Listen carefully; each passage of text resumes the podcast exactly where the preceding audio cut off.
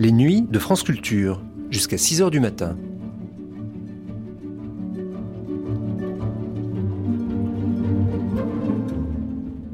France Culture la nuit, une mémoire radiophonique. Qui était, qui est la princesse Amande aux yeux verts? Une poétesse ou l'héroïne d'un poème? En 1960, la duchesse de La Rochefoucauld donnait une conférence, dans le cadre de l'Université des Annales, sur les femmes poètes. Femmes poètes, pas poétesses. Auteur, auteur, le mot n'était pas féminisé à l'époque. La femme et la poésie, donc, les femmes écrivant de la poésie, plus exactement. Anna de Noailles, Lucie de la Rue, Henriette Charasson, Louise de Villemorin, Catherine Pozzi. La femme et la poésie, les femmes écrivant de la poésie. Tel était donc le sujet de cette conférence qui, brièvement, commençait par un rappel des siècles précédents. Première diffusion sur France 3 National le 28 novembre 1960.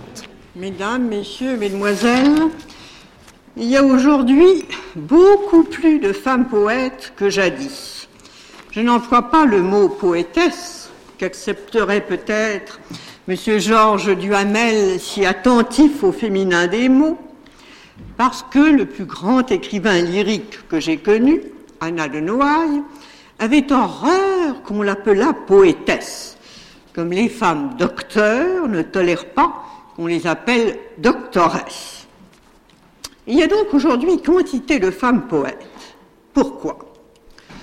Sans doute parce qu'il y a aussi beaucoup plus de femmes romancières, historiennes, et même philosophe qu'il n'y en avait autrefois. La raison n'est pas suffisante. Être poète, c'est exprimer son âme, sa personnalité, son idiosyncrasie. C'est noter ce qu'on aime et ce qu'on n'aime pas, ce qui vous émeut, ce qui vous attriste, ce vers quoi on aspire. Et ceci dans une forme littéraire, rythmée, aussi personnelle que possible, tout en restant de préférence communicable aux autres. Or, il n'est pas douteux que la vie moderne, accordant liberté à la femme d'être ce qu'elle est, d'apprendre correctement le langage, de disposer d'un vocabulaire plus étendu, plus varié, a permis cette floraison de poètes. On songe à la destinée d'une Emily Dickinson, enfermée au siècle dernier chez ses parents dans une petite cité d'Amérique, Amherst. Cette jeune fille écrit des pièces d'une rare beauté, mais n'ose les publier. Demande même à sa belle-sœur de les brûler, ce que heureusement celle-ci n'a point fait. Un cas semblable, d'ailleurs extrême, puisqu'Elisabeth Browning, à la même époque, fit imprimer ses poèmes, celui notamment où elle peignait la détresse des enfants employés dans les usines, serait à présent difficile à imaginer. Les mœurs modernes ont permis aux femmes de devenir des écrivains dont les vers figurent dans les anthologies, et si vous êtes poète, madame, mademoiselle, personne ne s'en scandalise à présent. Avant 1900, il eût été difficile de parler de poésie féminine. Le sujet, même étendu sur 700 ans, se serait restreint à quelques noms. Marie de France, auteur de fables et de lait, et dont on sait seulement qu'elle vivait à la cour d'Angleterre au XIIe siècle. Christine de Pisan, fille de l'astrologue de Charles V, qui gagnait sa vie avec ses livres. Marguerite de Navarre, la Marguerite des, Marguerites, sœur de François Ier, dont on vient de célébrer le cinquième centenaire. Louise Labbé, Pernette du Guillet, de l'école de Lyon, au XVIe siècle. La de Madame Deshoulières, sous Louis XIV.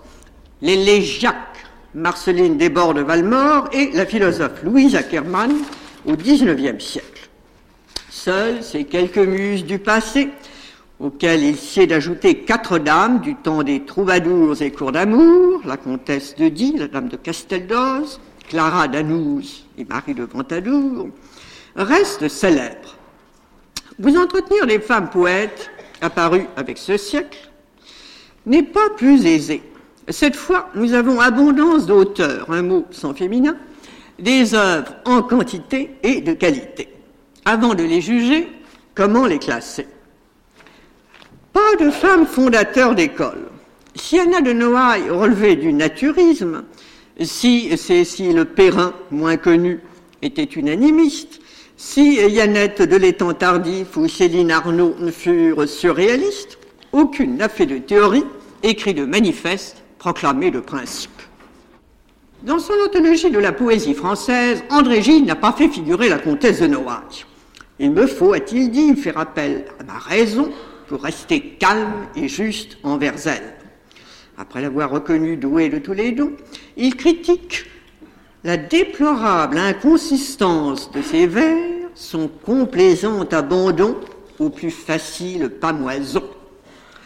Nous ne discuterons pas cette opinion, il suffira de rappeler qu'André Gide n'a vu qu'après coup le génie de Marcel Proust et que Mallarmé aussi avait été exclu d'une anthologie contemporaine.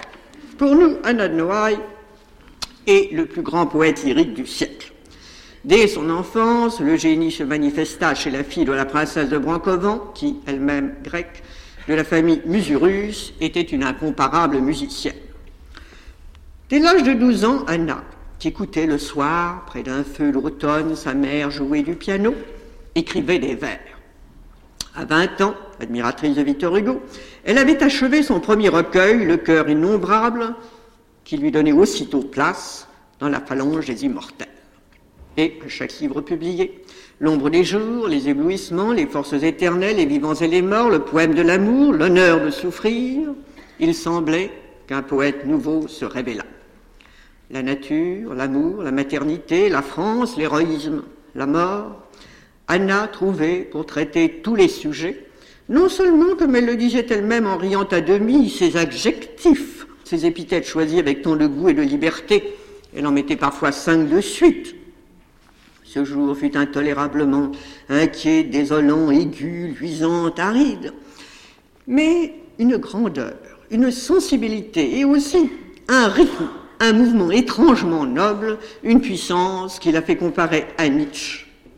Quand mourut Madame de Noailles, qui avait à certains instants magnifiques de notre histoire incarné l'esprit de la patrie, le lucide génie français qui avait chanté la traversée de l'Atlantique par Coste et Bellonte, avait été élu à l'Académie de Belgique, reçu la cravate de la Légion d'honneur, le gouvernement offrit à sa famille des funérailles nationales.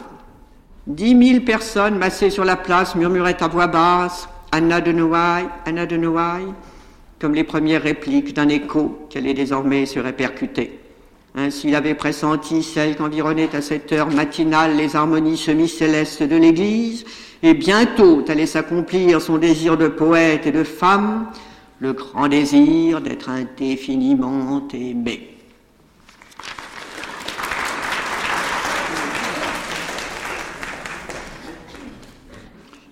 Il y a chez Lucie de la rue Mardrus, Lucie de la rue, née en 1880, qui devait épouser le docteur Mardrus, une Normande, native d'Honfleur, qui chérit sa province. L'odeur de mon pays, dit-elle, était dans une pomme. Il y a aussi une Africaine qui a écrit des poèmes barbaresques, oranais et kabyles. S'il fallait peindre en image la princesse Amande, aux yeux verts, c'était son surnom. On verrait d'abord une voyageuse ardente qui apparaîtrait, une cavalière centauresse, haute statue momentanée, qui passe sur les rivages d'Afrique entre Carthage et la mer. Puis, dans la maison obscure au fond de la chaleur, nous verrions une rêveuse de la cigarette dorée et de la fumée qui sent lourdement sur ses yeux tomber les paupières de Cléopâtre. Lucie de la rue Mardrus apparaîtrait aussi comme une sirène. Elle s'est vue elle-même battue par les vagues, pareille à la figure de proue d'un vaisseau. Ainsi a-t-elle appelé son principal recueil et fait symboliquement son propre portrait. Marie de Hérédia, femme d'Henri de Régnier, qui écrit sous le nom de Gérard Douville, est encore un poète grec. On trouvera donc dans son œuvre le charme de l'Ellade, la douceur des rites funéraires, un paganisme fleuri et grave. La Grèce baigne toute la poésie du début du XXe siècle. Ce qui est plus rare chez Gérard Douville, c'est coïncidant avec l'aurore de la libération de la femme, l'espoir d'une libération plus profonde, mystique, Ce sentiment lui a inspiré le poème magnifique intitulé La solitude des femmes. As-tu peur? Te voici seul avec le silence. Aucun souffle, aucun pas, nulle voix et nul bruit. Seul comme une fleur que nul vent ne balance, seul avec ton parfum et ton rêve et la nuit.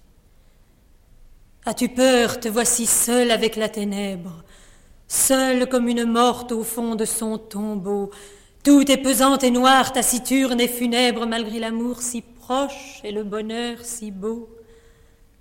As-tu peur? Te voici toute seule avec l'ombre, seule comme une étoile au moment du matin, comme un papillon d'or au fond d'un jardin sombre se meurt en palpitant pour son soleil lointain. Te voici toute seule avec ton cœur sauvage qui se débat et bat son humaine prison, seule avec ce tourment qui rôde et te ravage, perpétuel orage autour de ta raison. Te voici seule, ô belle, ô douce, à jamais seule. Et malgré ta jeunesse et tes yeux triomphants, oui, déjà seule ainsi qu'une très vieille aïeule qui aurait vu partir tous ses petits-enfants. Seule, ô force d'amour, ô vivante, ô féconde, car rien n'apaisera ta soif de l'éternel, car ton plus rauque cri de volupté profonde, ce cri désespéré n'est encore qu'un appel. L'homme ne comprend pas ton étrange tristesse, L'élan de ta douleur toujours se brise en vain, et femelle en qui souffre une grande détresse, tu rêves au réveil qui te sera divin.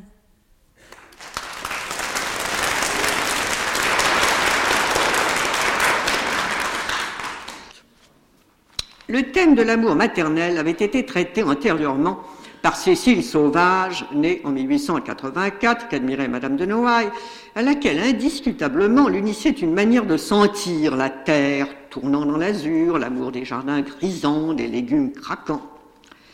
Carrière un peu mélancolique que celle de cette artiste, excellente technicienne du verre, technicienne qui fait pressentir le technicien austère de la musique que sera son fils, le compositeur Olivier Messiaen.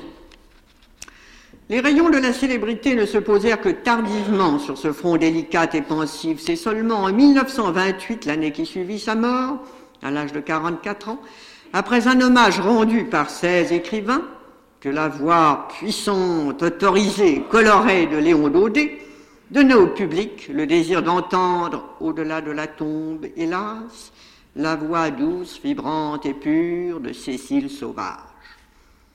Ses œuvres, tandis que la terre tourne, l'âme en bourgeon, mélancolie, fumée, prime vert, portent des titres révélateurs d'une époque où les femmes discrètes et ardentes, parentes de Génie de Guérin, écrivaient sur des cahiers le chant éternel à la nature, aux saisons et leurs rêves indéfinis. Le style brillant de Cécile Sauvage s'enveloppe de féminité, de nostalgie. Voici dans L'âme en bourgeon le thème de la maternité charnelle, traité pour la première fois, je crois, à la perfection. Je suis autour de toi comme l'amande verte qui ferme son écrin sur l'amandon laiteux, comme la cosse molle au repli cotonneux dont la graine enfantine et soyeuse est couverte. La larme qui me monte aux yeux, tu la connais. Elle a le goût profond de mon sang sur tes lèvres, tu sais quelle ferveur, quelle brûlante fièvre déchaîne dans ma veine un torrent acharné. Je vois tes bras monter jusqu'à ma nuit obscure, comme pour caresser ce que j'ai d'ignorer, ce point si douloureux où l'être resserré sans qu'il est étranger à toute la nature. Écoute, maintenant que tu m'entends encore, Imprime dans mon sein ta bouche puérile. Réponds à mon amour avec ta chair docile. Quel autre enlacement me paraîtra plus fort? Les jours que je vivrai isolé et sans flamme, quand tu seras un homme et moins vivant pour moi. Je reverrai les temps où j'étais avec toi, lorsque nous étions deux à jouer dans mon âme.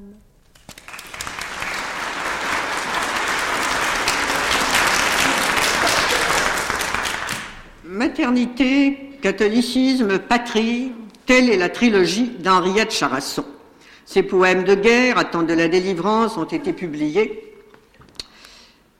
dans le recueil intitulé Sur la plus haute branche.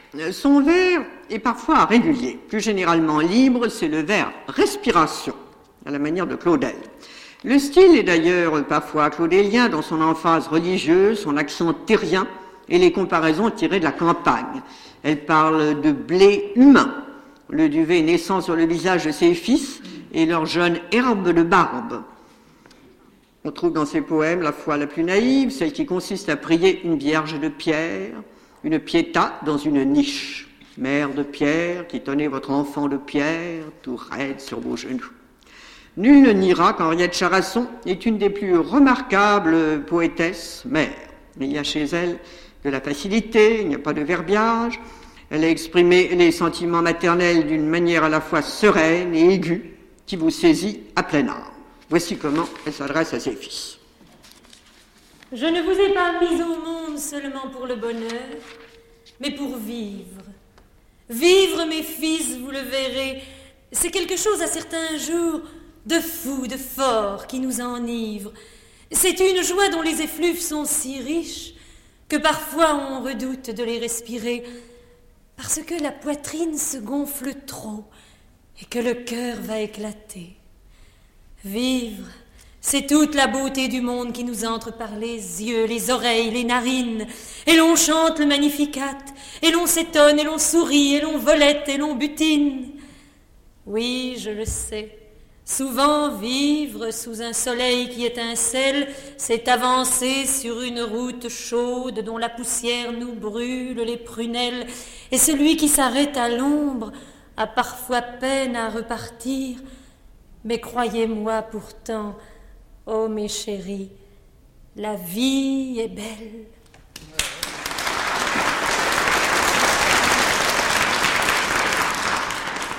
Voici maintenant des poètes dont l'inspiration appartient au courant beaucoup plus moderne. Yannette de l'étang tardif, Céline Arnaud, Louise de Villemorin.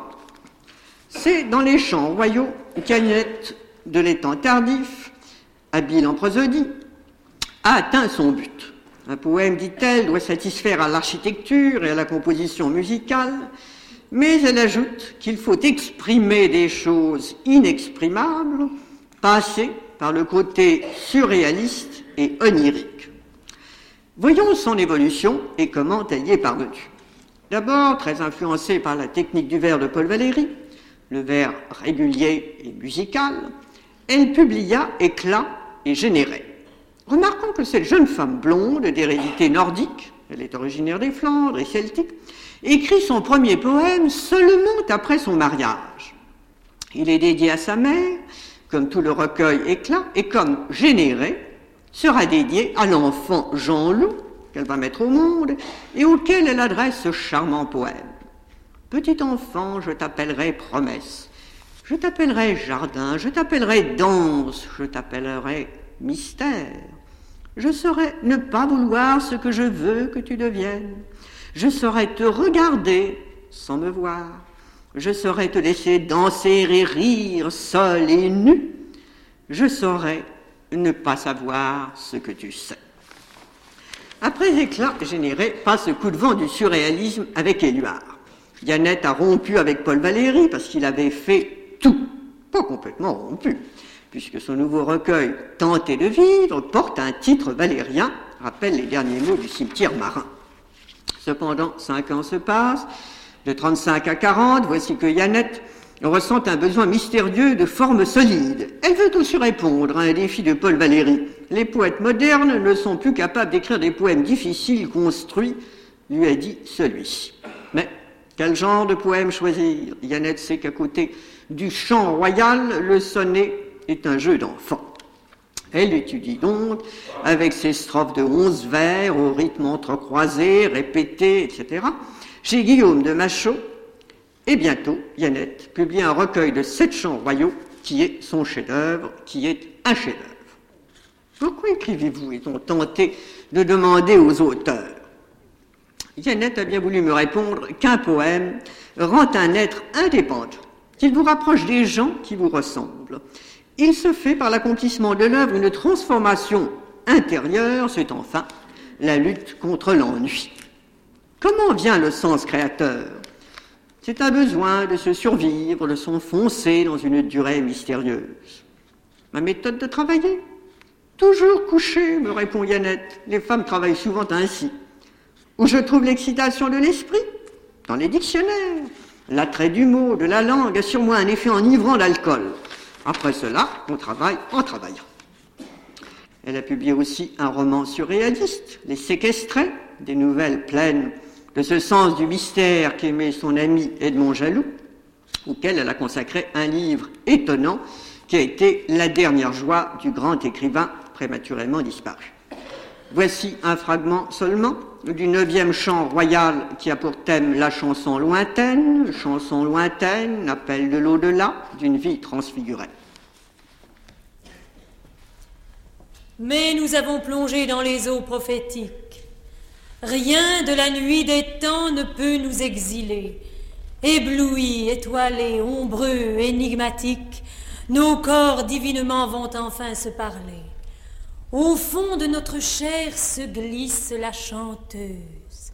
Sa voix change en soupir l'abîme qu'elle creuse, et c'est là que la rose ouvre le noir ployant du cœur impénétrable où mon rêve te prend. N'avons-nous partagé la transe éolienne, le plaisir où deux morts font un seul survivant, que pour unir la vie à la chanson lointaine? Sommeil où je te vois, Longitude édénique, embaumement suave, étreinte à chanceler jusqu'au nirvana bleu du repos basaltique. Cet immeuble d'azur, nous allons l'habiter. Nos membres sont mêlés dans la voie langoureuse. Je respire sur toi ma planète neigeuse, une aube entrecroisée à nos filets dormants, si belle que le jour n'est qu'un pressentiment de ce que nous verrons sur de nouvelles plaines, quand du même secret, toujours ressuscitant, nous serons confondus à leurs chansons lointaines. Ô mort, tu peux venir, qu'importe si tu mens, il suffit qu'en un souffle, une nuit, les serments que nous avons su taire envahissent nos veines, unique profondeur pour deux fleuves de sang, et donnent notre vie à la chanson lointaine.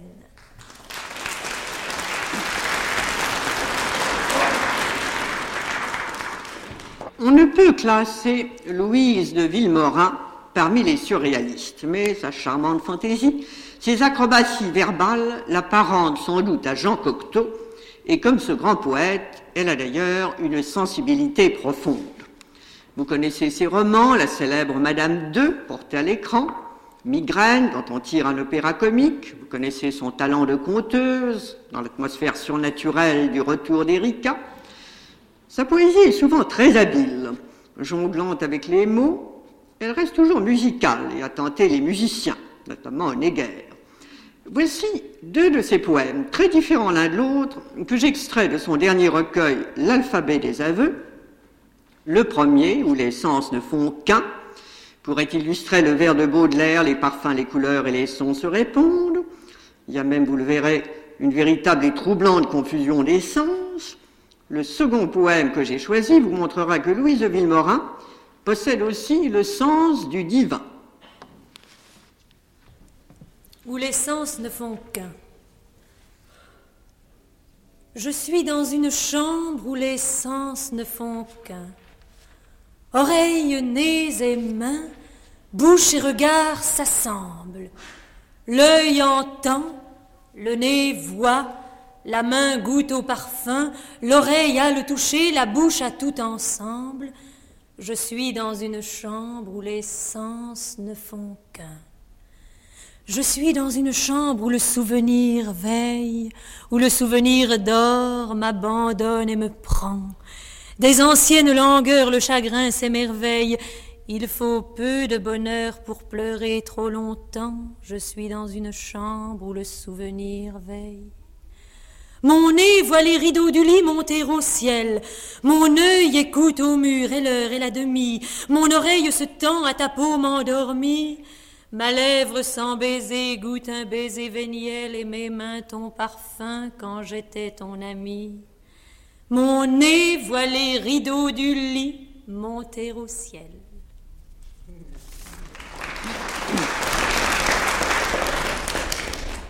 Prière. Seigneur, venez à mon secours. Tendez-moi votre main si grande qu'elle est le dôme des amours, des océans, des monts, des landes, de l'éternel et de nos jours. Tendez-moi, Seigneur, ne serait-ce qu'un de vos doigts pour m'y poser. Emmenez-moi me reposer loin de tout ce qui me délaisse et loin de ce que j'ai osé. Écartez de moi la rivière, Conduisez-moi sur le chemin qui mène au cœur de la prière. Tendez-moi votre grande main d'où sort la nuit et la lumière. Tout m'est trop proche et trop lointain. Mon cœur est mort, mon âme pleure.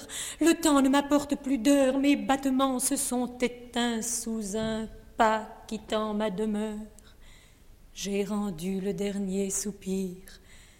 Seigneur, écoutez la prière de celle qui voudrait dormir baisser mes rouges paupières, car j'ai grand sommeil de mourir.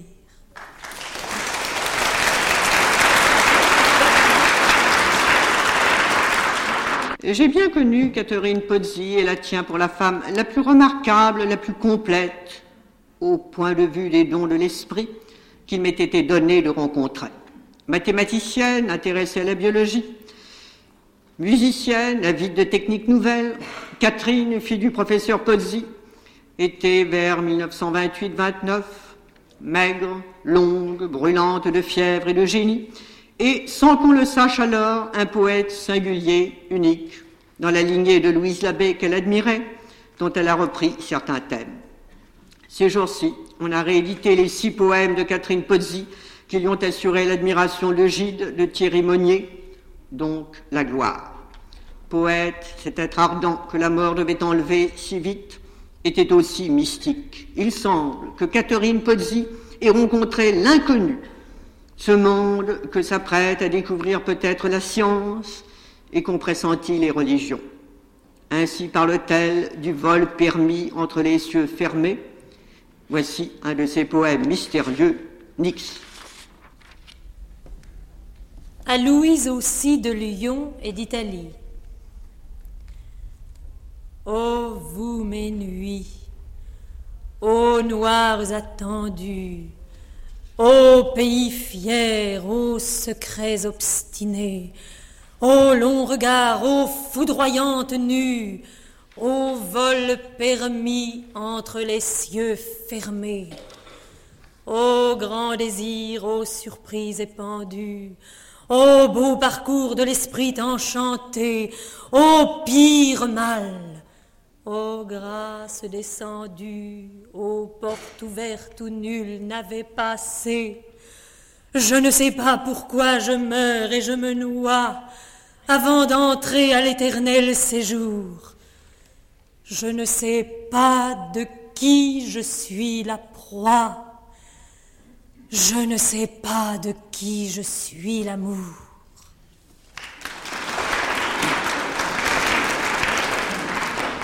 Quels seraient les traits dominants des femmes poètes? C'est leur sincérité, leur frémissement. Avant tout, elles apparaissent comme des créatures humaines, capables de faire de bons vers, de beaux vers, des vers inoubliables. La mystification ne les tente pas, ni la fumisterie. Elles ont du cœur, elles ont du goût, elles ont aussi du génie. C'est-à-dire cette puissance quasi divine qui nous soulève, cette capacité de sortir de soi, de dépasser notre condition apparente, de pressentir au-delà de l'amour, de la nature, de la vie quotidienne, de la mort, un monde idéal. Enfin, elles expriment, elles commencent à exprimer directement, et il ne faut pas oublier qu'il s'agit de la moitié de l'espèce humaine, la sensibilité particulière des femmes. La France a-t-elle eu A-t-elle d'aussi grands poètes que la chilienne Gabriela Mistral, si proche des éléments des enfants de la vie, que l'anglaise Edith Sitwell, sœur de deux poètes et qui écrit ce vers inoubliable que je traduis Tout le poids de la mort dans le monde n'égale pas le poids de l'amour. C'est vers Anna de Noailles que nous pouvons nous tourner pour répondre sans hésiter que nous aussi, nous possédons une femme de génie dans l'ordre poétique.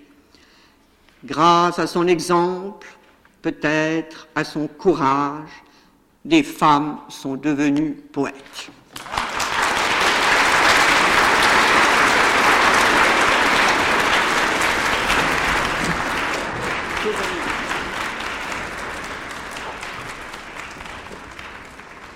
C'était les grandes conférences. Les femmes sont-elles devenues poètes par la duchesse de la Rochefoucauld? Première diffusion sur France 3 National le 28 novembre 1960. Vous pourrez réécouter cette émission en ligne durant 1000 jours ou la télécharger durant un an sur le site franceculture.fr, rubrique Les Nuits de France Culture.